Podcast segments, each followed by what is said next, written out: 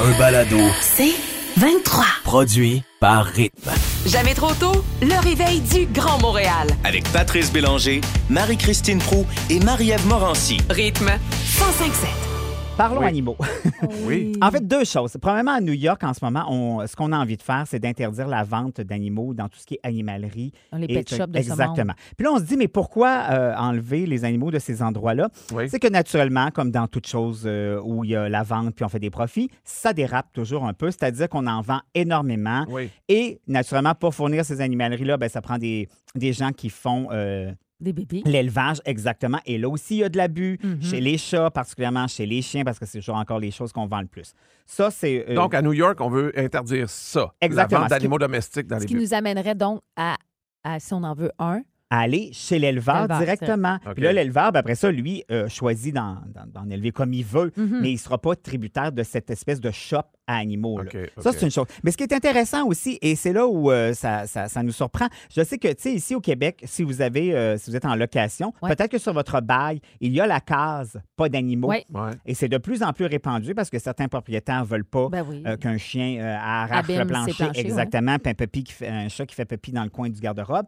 Et là, ce qu'on essaie, c'est de faire euh, ce que le gouvernement, euh, en fait, des gens militent pour enlever cette, case-là. Mais naturellement, il y a un débat. hein. Puis même la SPCA aussi dit Hey, attendez une minute, là. c'est pas mauvais cette case-là parce que ça nous permet de régulariser euh, aussi le nombre de- d'animaux parce qu'on dit juste euh, euh, en trois mois, là, euh, Oui. en- naturellement, le 1er juillet est le moment de l'année où on en échappe Ben le oui. plus Ben parce que oui. les gens déménagent. 684 animaux qui sont abandonnés. Ça Hey. n'a aucun bon Qu'est-ce qui arrive après ça? Ben, soit la SPCA est obligée de les récupérer, mais là, après ça, se ramasse avec une tonne de chats. Puis c'est pas tout le monde qui veut les adopter, donc l'euthanasie entre en Ah ligne de compte parce qu'à un moment donné, ils peuvent pas les garder. Mais la clause, pour vrai, dans les contrats de bail, là, pour, moi, je, je- je la comprends. Ben, pour moi avoir aussi. été propriétaire euh, de certains blocs appartements et qu'une perruche qui a tout détruit, là. je- non, c'est c'est pas Une une perruche, c'est rare.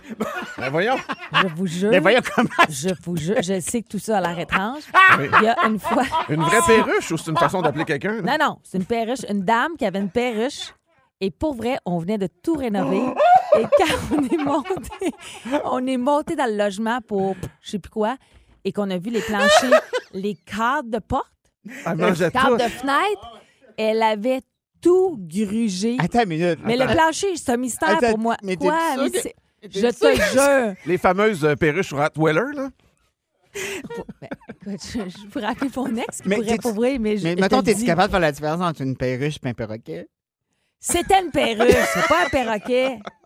Bon, elle en avait peut-être trois, quatre de cachés, mais pour vrai, elle avait tout Wow. scrappé. Fait que je comprends la clause pas d'animaux, moi, te le dire. Wow. Mais est-ce que vous avez déjà. Hey, moi, là, s'il y avait une raison pour laquelle je me suis levé aujourd'hui, Ça, ça, ça, c'est là. celle-là. Ma journée pourrait finir à 8 heures. Mais avez-vous déjà sauvé un animal de compagnie? Oui, Si c'est- une oui? perruche. Non. Appelez-nous euh, 790-1057 ou textez-nous Ben euh, oui, au oui, moi, 11. j'ai sauvé pour vrai Attends, un je chat. veux dire les numéros. Excuse-moi, mais c'est- regarde ma bouche, je parle. 514-790-1057. Hey, Puis si vous avez des problèmes avec des perruches, appelez-nous aussi. Ou textez-nous au 11007. J'ai réussi. Bravo, voici Mylène Farmer. J'ai un chat, ça fait clin d'œil, je vous en reparle. Salut, Christine.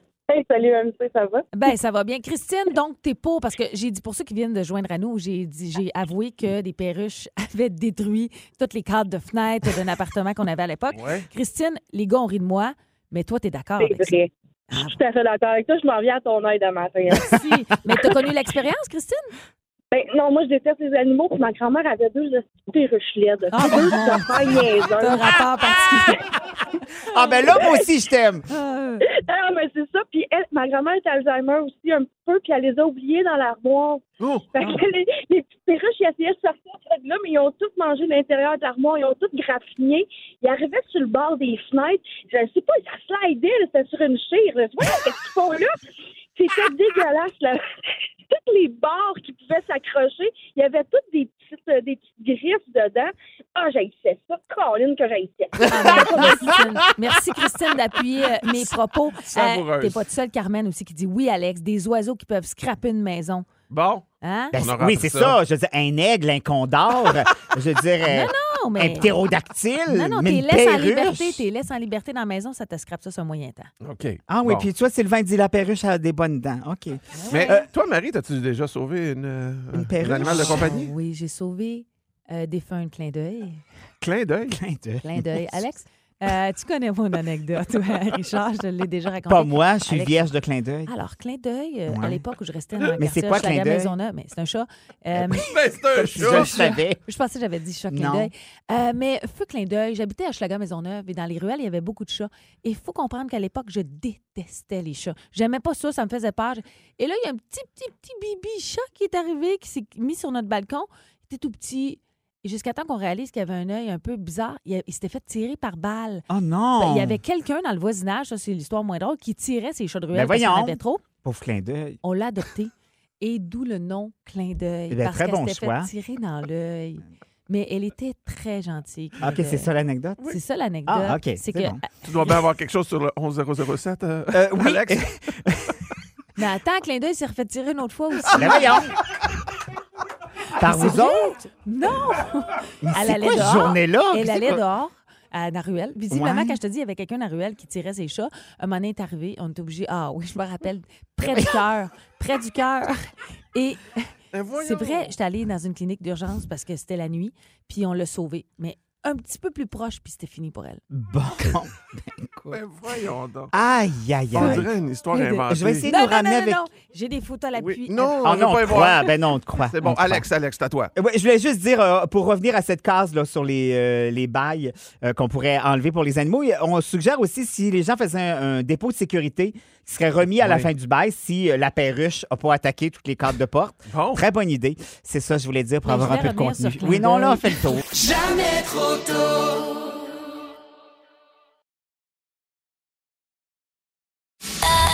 Un balado. C'est 23. 7h moins 12 minutes. On espère que ça se passe bien pour votre petit matin en ce Ben oui. mercredi. Puis que si vous êtes dans le trafic euh, à cette heure-là, c'est pas si pire pour l'instant. C'est ce qu'on vous souhaite. Puis Alex, on va parler de, de- entre autres, Jurassic Park qui sort dans quelques Ouais. jours à peine. Jurassic? World. Es-tu fan, toi, de Jurassic Park? Ah, ben oui, ben oui. Puis j'ai hâte. euh, mes, mes billets sont achetés pour dimanche. Bref, Oh, alors ok. ça, ça sort ce week-end. Mais en 93, ça fait quand même un petit bout. Le premier Jurassic Park est arrivé, euh, bien sûr, réalisé par Steven Spielberg. Et naturellement, secret de tournage. Ben ouais. Amusant. Euh, parlons d'abord du T-Rex. Tu sais, c'est le, le- Le plus le- gros. la grosse bébite Ouais. emblématoire. Bon, euh, dans le tournage, ça a bien été, mais pas toujours. C'est-à-dire que les premiers jours de tournage, euh, il perdait ses dents. Tu, tu, Ah. as-tu pris celui à Illumi? non, mais il aurait dû peut-être. Alors, il perdait ses dents. Oh. Alors, il recommençait, il recollait les dents. Ben voyons ça fait moins peur aussi, tu sais, quand Ouais, il est en train ça. de s'édenter. Et vous le savez, il y a plein de scènes où il mouille dans le film, Ah où ouais? on le voit, le T-Rex. Donc, il était continuellement mouillé. Et ça produisait des courts-circuits, Oh. ce Ah. qui fait qu'il bougeait par lui-même. Ben, à certains moments. Puis l'équipe, des fois, avait peur. Tu sais, mettons, ils sont en train de dîner. Oups! Il, se il levait Ben une ouais. patte, il ouvrait la bouche. Oui, j'imagine le gars qui tasse sa sandwich. Je hey, wow, t'as même- pas de Hey, c'est drôle, ça. Puis c'était dû à l'abondance de, de- d'eau pluie, qui ouais. faisait glisser dessus. Euh, vous savez, euh, on, on avait dit aussi à l'époque, bon, au côté effets spéciaux, c'était extraordinaire, mais côté sonore aussi, on se disait, Ouais. hey, c'est incroyable les sons qu'ils sont allés trouver. À- Au départ, le gars euh, attitré au son est allé chercher des trucs euh, par synthétiseur et tout Ouais. ça, puis il trouvait que ça faisait pas super réel. Alors, la plupart des sons dans le film d'animaux qu'on entend, ce sont aussi des sons d'animaux, mais qui sont en train de faire l'amour. Ah, ben, voyons donc. Entre autres, des sons de chevaux qui sont en train de s'accoupler et des tortues. Qu'on a mélangés à d'autres sons synthétiques. Hein. Exactement, mais la base, ce sont C'est généralement drôle. des Il animaux. semblait aussi que ça sonnait comme une tortue. Ah. Exactement. Euh, je ne sais pas si euh, vous vous souvenez, mais vous- probablement de cette scène avec le gros caca où Laura Dern insère son bras dedans pour aller vérifier des Oh. affaires. Ah ouais. Bon, ça, il l'avait fait à, à base de plastique, de boîte, puis tout ça. Puis Steven Spielberg regardait ça, fait comme, ah, ça fait pas pas super réel, tu sais. Ouais. Et, euh, il aurait fallu avoir des mouches autour Ah ouais. de ça. Alors, ils sont allés acheter des galons de miel qui ont versé sur le faux caca.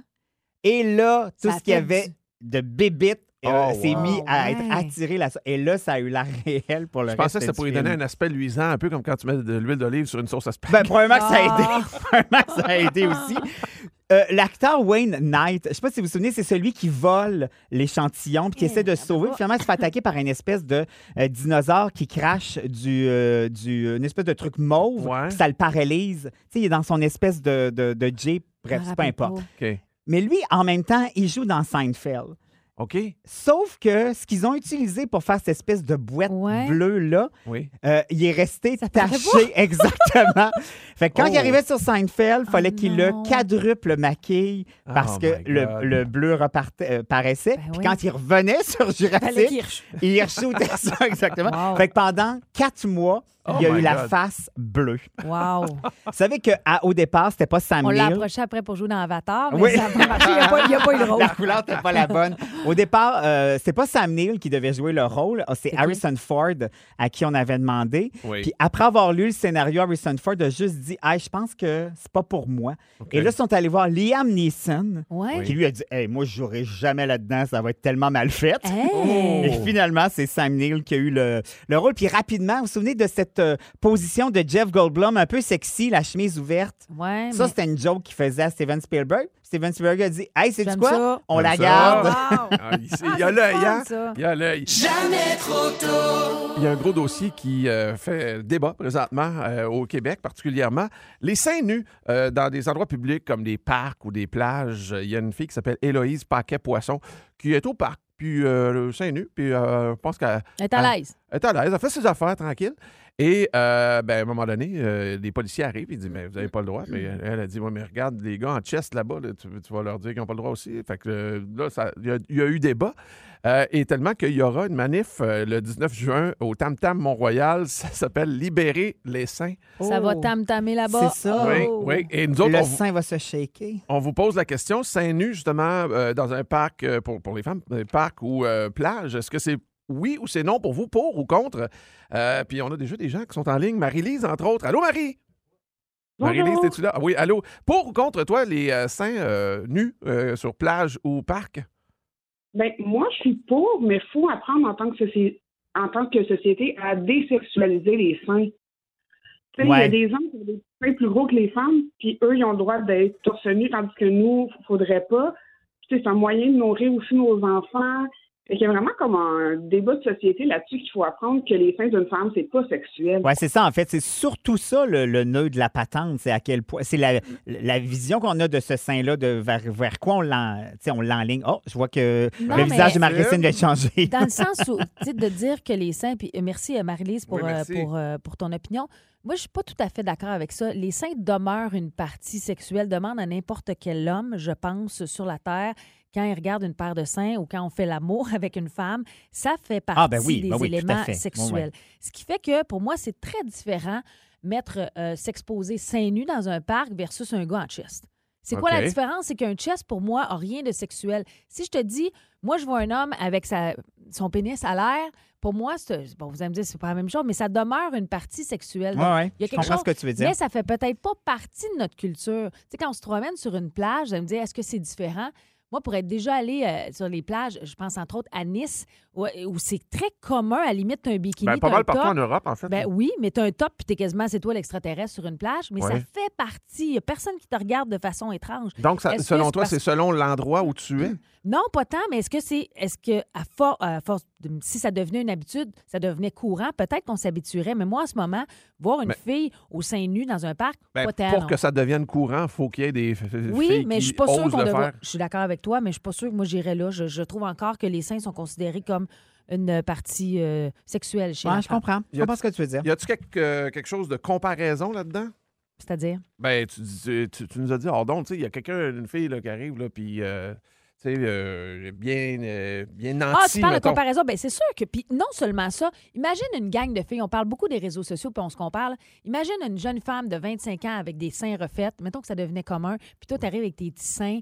Euh, Il y a quelque chose de complexant pour les femmes aussi. En même temps, tu vas me dire, ben, t'es pas Mais obligé encore de te mettre là, seins nus. On est dans le regard de. tu sais, Ben, c'est ça. Mais si on est à l'aise dans tout ça, tu, un, tu regarderas peut-être même pas ta voisine avec ses seins refaits, tu sais. Encore là, c'est une question d'habitude. On Mais n'est c'est pas ça, habitué à ça. exactement. Et pourtant, quand on va dans le sud, ça ne nous dérange pas, tu sais. euh, Il y a une plage, Ouais. un nudiste dans le coin du Mexique, ça ne nous dérange pas. Puis on revient ici, puis là, ça, on dirait que quand on revient dans nos. C'est pas nos dans notre culture. Ben, c'est ça, exactement. Mais dans le fond, c'est la même affaire. C'est de même que ça commence pour changer une culture. Mais là, vous autres, euh, euh, les filles, seins nus, euh, plage, euh, parc, pour ou Ben contre? voyons, Marie-Ève Janvier vient de passer seins nus.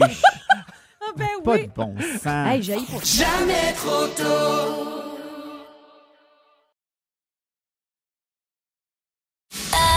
Un balado. C'est 23. Un sujet super intéressant aujourd'hui. Je suis tombée sur une recherche qui a montré que plus on avance avec l'âge, moins on se rapproche des gens, donc moins on a de confidents, puis plus on vieillit, en gros, plus on devient sauvage. Oh. J'aime expliquer au début, je fais, voyons, il me semble que je suis pas plus sauvage que quand j'étais jeune. Mais euh, les explications, c'est quand même logique. Vous allez comprendre pourquoi. On dit qu'on accorde la priorité à ce qui est vraiment important pour nous, plus on vieillit. Quand tu es jeune, tu es toujours à l'affût de nouvelles amitiés, de nouvelles rencontres. La vie est devant toi.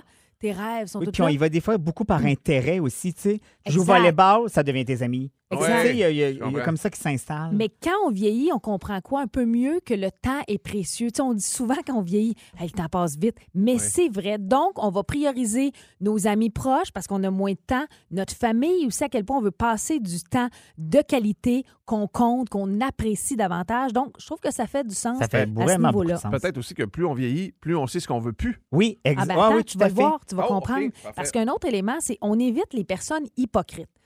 Moi, je dis pas que quand j'étais jeune, j'étais hypocrite. J'haïs l'hypocrisie. Mais c'était peut-être plus facile à l'époque de dire quelque chose pour faire plaisir à quelqu'un. Puis t'en- Ouais, c'est Oui, ça. exact. Là, Ou aujourd'hui- faire quelque, quelque chose, même si ça ne nous tente Exactement. pas. tu sais. Ouais. Ah, je vais y aller à ce party-là, même si ça ne nous tente pas pantoute. On le Mais fait. là, tu vois, la Mais plus sincérité prend plus de place. Tu n'as pas nécessairement envie d'être entouré de gens hypocrites. Encore là, tu choisis donc de, de restreindre ton cercle d'amitié. Puis parallèlement, ben, on est aussi attiré vers des personnes plus sincères. Tu n'as pas de temps à perdre avec du monde hypocrite. Ouais. Tu vieillis.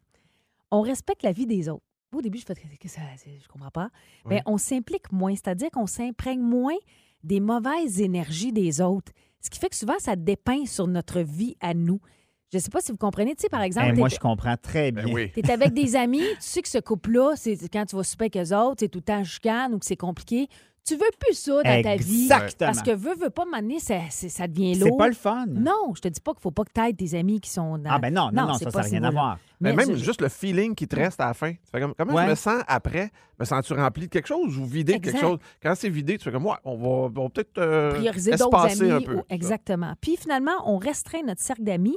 Ça, je suis pas d'accord. Parce qu'ils disent qu'avec l'âge, l'idée de se faire de nouveaux amis n'a plus aucun intérêt pour Ah non, nous. ça, non. Je suis pas Faut d'accord. être ouvert. Moi, tu sais, dans les dernières années, Richard, José, on a travaillé ensemble, Oui. c'est devenu des amis. Alex, pas on se connaissait, mais pas tant. Mais Maintenant, pas on tant. partage notre Tout à quotidien. fait, exact. On est les meilleurs amis du monde. Voilà. non, mais pour vrai, à quel point, ça, je suis plus ou moins Ah d'accord. moi aussi. je Donc- me cherche pas à me faire des amis à tout prix.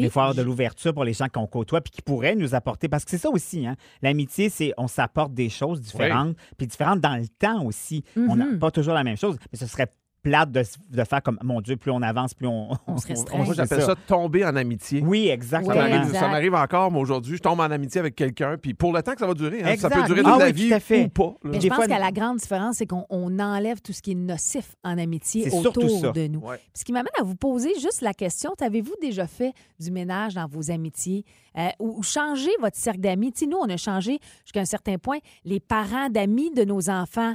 Euh, on les a rencontrés, sont devenus des amis. Moi, ma meilleure amie aujourd'hui euh, est une maman que j'ai rencontrée. Nos enfants, c'est des amis. Et, mais ça change avec le temps, nos intérêts. Ben mais je suis curieuse, 11007, est-ce que vos amitiés changent avec l'âge? Et moi, c'est- ce qui, ce qui m'impressionne euh, ben, dans, dans mon cas, c'est que je me fais des amis qui sont pas nécessairement à proximité.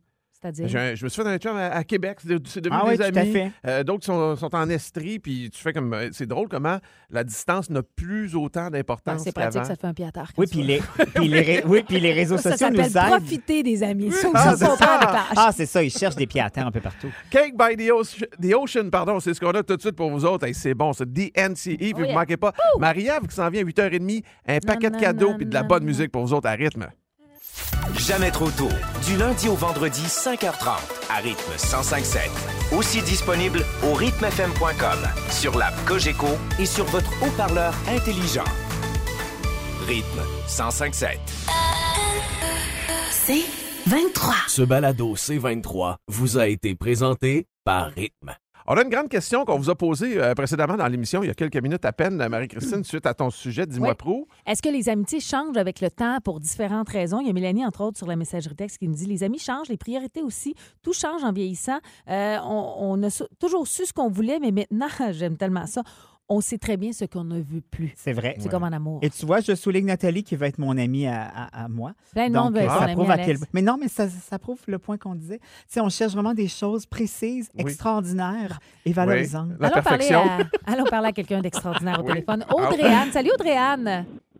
Salut! Audrey-Anne, je dis ton âge parce que je trouve que quand même, déjà à ton âge, tu fais du changement dans tes amitiés. Tu as 19 ans, c'est ça? Ouais, exactement. Qu'est-ce qui fait que tu es dans le changement de tes amitiés, toi?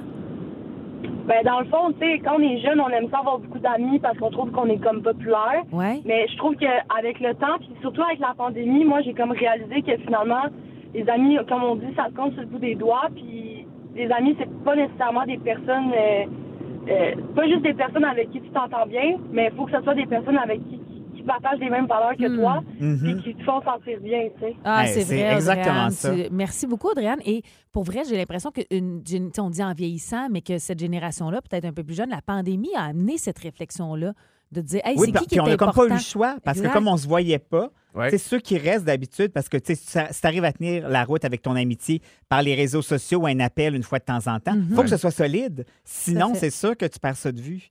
On va- Lynn est en ligne. Allô, Lynn? Allô? Allô, qu'est-ce qui a changé dans tes amitiés avec le temps? Les déménagements.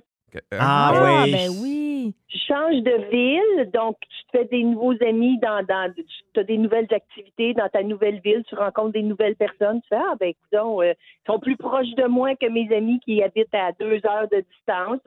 Fais des nouveaux amis dans- à force de déménager. Mais je suis tellement d'accord. Moi, combien de fois j'ai fait semblant que je suis déménagé? Oh.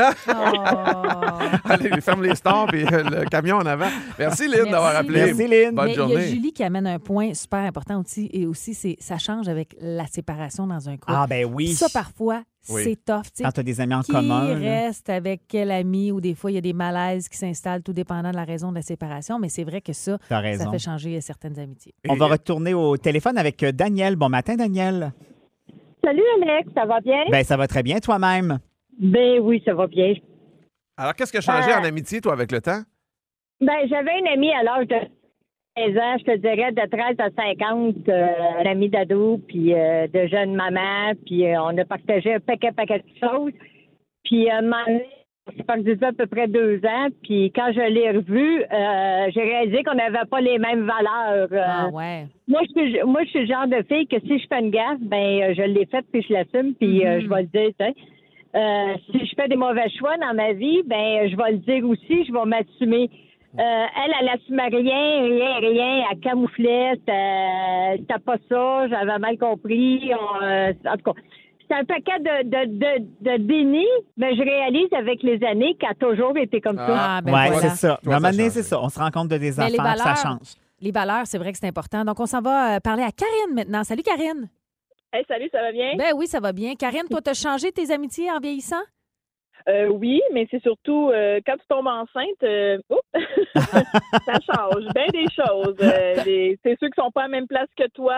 eux, ils veulent continuer à profiter, à vivre de la vie, fêter, blablabla. Et toi, ben là, t'as d'autres euh, d'autres obligations. Ta vie change. Fait que tu te retrouves souvent à aller vers des gens qui, finalement, eux aussi ont une famille qui comprennent ta réalité. Tu, tu, peux, tu peux organiser un souper, puis finalement, ben là, t'en as un qui est malade, fait que tu peux y aller. Fait que là, quand tu as, des amis qui ont des enfants, mais ils comprennent ça Exact. aussi. Tes mais- parties, tes types de fêtes sont différentes. hein? Eh oui, mais ça, c'est Oui. tellement vrai. Euh, tu sais, moi, Oui. Jean-François et Louis ont eu leur premier enfant à un mois d'intervalle. Ouais. Nous, on était habitués, tu sais, on s'appelait, puis alors, on Ah allait souper 15 Ouais. minutes après. Là, c'est plus possible, tout ça. Moi, j'ai pogné mon Vietnam, Oui. parce que moi, j'avais encore ce, ce, ce beat de vie-là. Oui. Et là, tout à coup, c'est comme, OK, eux autres, c'est plus ça, ce qui est normal aussi. Mais c'est ce que je dirais à ça, par exemple, moi j'ai des amis qui n'ont pas d'enfants. Il faut pas négliger ça non Ben plus. non, on est faire extraordinaires, attention à ce genre. Non, mais il faut faire attention à ce genre d'amitié-là, Ben oui. de ne pas les mettre de côté parce qu'ils sont plus sur le même beat, parce qu'ils veulent pas d'enfants pour X raisons. Tu sais, ça, ça euh, ah, ben aussi, oui, c'est important. ouais. Ben oui, tout à fait. Ils sont là pour garder les enfants. Tu vois, nous, nous autres, euh, moi, ils ont sacré le camp.